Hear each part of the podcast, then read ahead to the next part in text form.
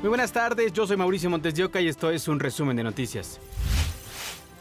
Se cumple un año del asesinato de dos sacerdotes jesuitas en una iglesia de Cerocagui, Chihuahua. El 20 de junio de 2022, los sacerdotes jesuitas Javier Campos Morales y Joaquín César Mora Salazar fueron asesinados junto con el guía de turistas Pedro Palma afuera de la parroquia de San Francisco Javier en la comunidad de Cerocagui perteneciente a Urique, Chihuahua. De acuerdo con la investigación, Pedro Palma fue al templo para refugiarse porque lo perseguían sujetos armados. José Noriel Portillo Gil, alias El Chueco, fue señalado como presunto responsable. Tras conocerse la noticia, la Compañía de Jesús, orden de los sacerdotes jesuitas, condenó el asesinato y exigió la recuperación de los cuerpos. También pidieron medidas de protección para la comunidad de Cerocagui y denunciaron las condiciones de violencia que enfrentan muchas regiones del país. El gobierno de Chihuahua también condenó el crimen y activó mecanismos de coordinación con las fuerzas de seguridad. Con profundo enojo, indignación y dolor, condeno enérgicamente los hechos ocurridos en Cerocahui, municipio de Uric. Estamos coordinando todos los esfuerzos para dar con los responsables, hacer justicia y asegurar las comunidades de la región. Dos días después del asesinato se confirmó la localización y recuperación de los cuerpos. La Fiscalía General de Chihuahua ofreció una recompensa de hasta 5 millones de pesos por información que condujera a la captura del chueco a quien le imputaron cargos por homicidio y delincuencia organizada. Él era líder de Gente Nueva, célula al servicio de los Salazar, brazo armado de la facción del cártel de Sinaloa que lideran los Chapitos, hijos de Joaquín Guzmán Loera. También era buscado por su supuesta participación en el homicidio del estadounidense Patrick Braxton, asesinado en 2018. Según los reportes, lo confundió con un agente de la DEA tras escucharlo hablar en inglés. Sin embargo, nueve meses después del crimen, el 23 de marzo de este año, el presidente López Obrador confirmó la localización del cuerpo del chueco.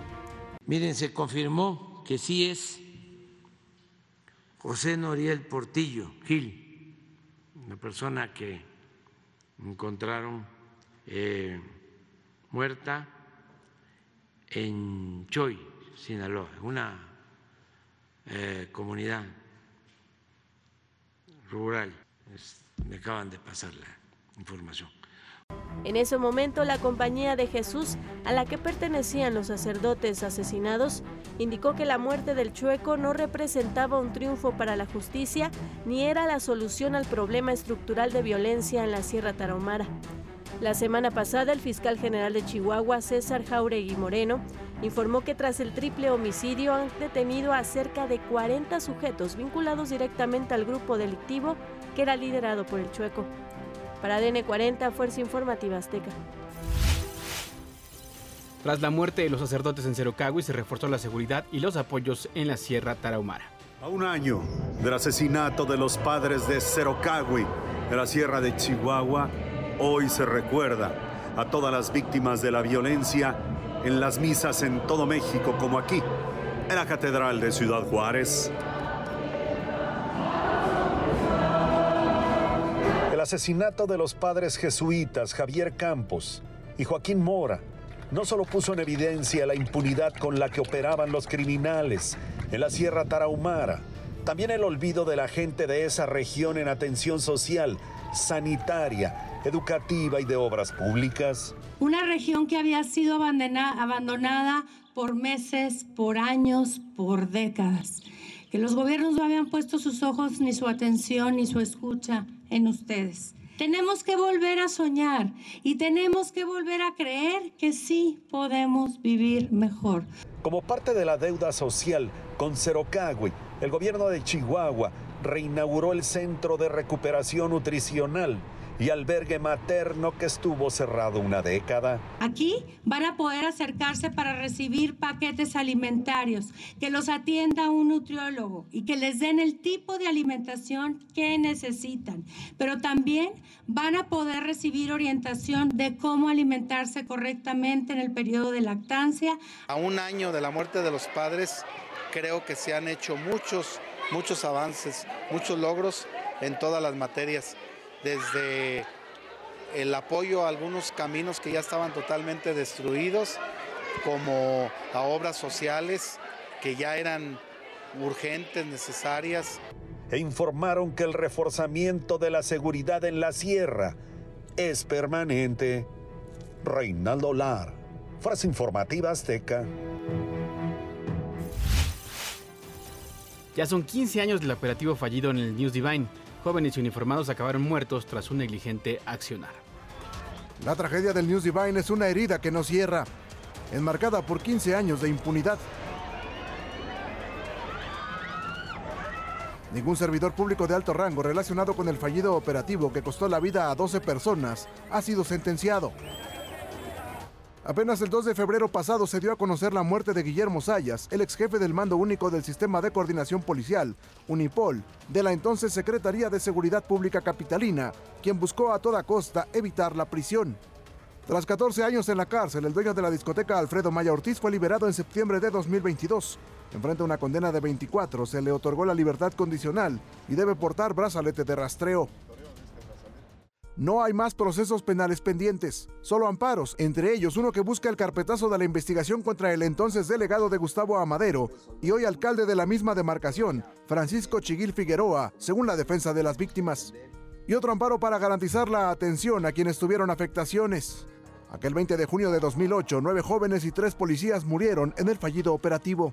Fue en el 312 de la avenida Eduardo Molina, Colonia Nueva Atzacualcos, alcaldía Gustavo Amadero. Un operativo en una tardeada por la presunta venta de drogas y alcohol a menores. Los jóvenes se asustaron y corrieron generando la estampida, señala la versión oficial. Testigos dicen que les cerraron las puertas.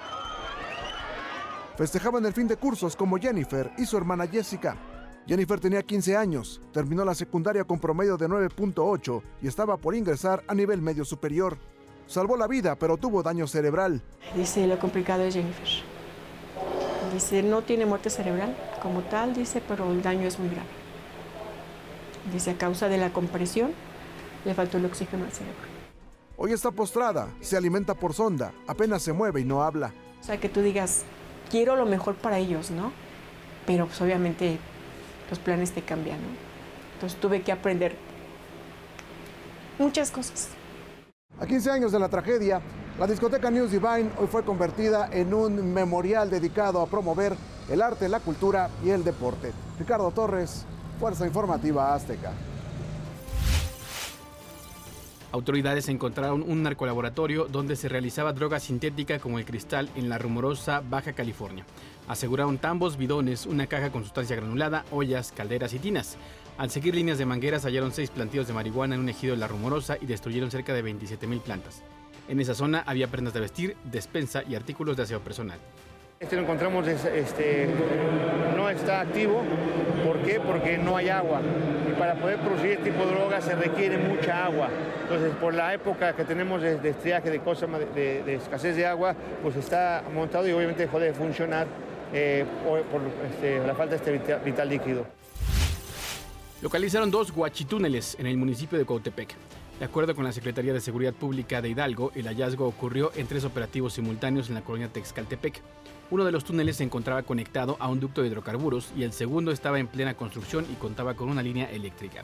La policía también decomisó 550 metros de manguera de alta presión y diferentes sustancias ilícitas.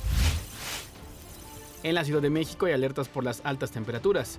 La naranja aplica para 11 alcaldías, entre ellas Álvaro Obregón, Coyoacán, Gustavo Madero, Miguel Hidalgo y Tláhuac. En esa zona se estima una temperatura de hasta 33 grados. Y en el resto de las alcaldías donde la alerta es amarilla se pronostica que el termómetro marque hasta 30 grados. Durante esta onda de calor los regiomontanos tienen que lidiar con la falta de hielo en las tiendas de autoservicio. La temperatura de 41 grados y 42 de sensación térmica obligó a muchos a comprar hielo para refrescar sus bebidas, por lo que tuvieron que recorrer varios establecimientos. Los despachadores de las tiendas atribuyen la escasez a las altas temperaturas. En otros temas, la Guardia Costera de Estados Unidos completó otra ronda de búsqueda del submarino desaparecido en el Atlántico sin resultados. En conferencia de prensa, el capitán Jamie Frederick informó que a los cinco tripulantes a bordo del Titán les quedan cerca de 40 horas de oxígeno. El sumergible desapareció el domingo, dos horas después de que iniciara su descenso hacia los restos del Titanic. Entre los pasajeros se encuentra el empresario pakistaní Shahzada Dawood y el millonario aviador británico Hamish Harding. Hasta aquí las noticias al momento en este podcast informativo de ADN 40. Yo soy Mauricio Mentos de Oca y nos escuchamos en ADN 40 Radio.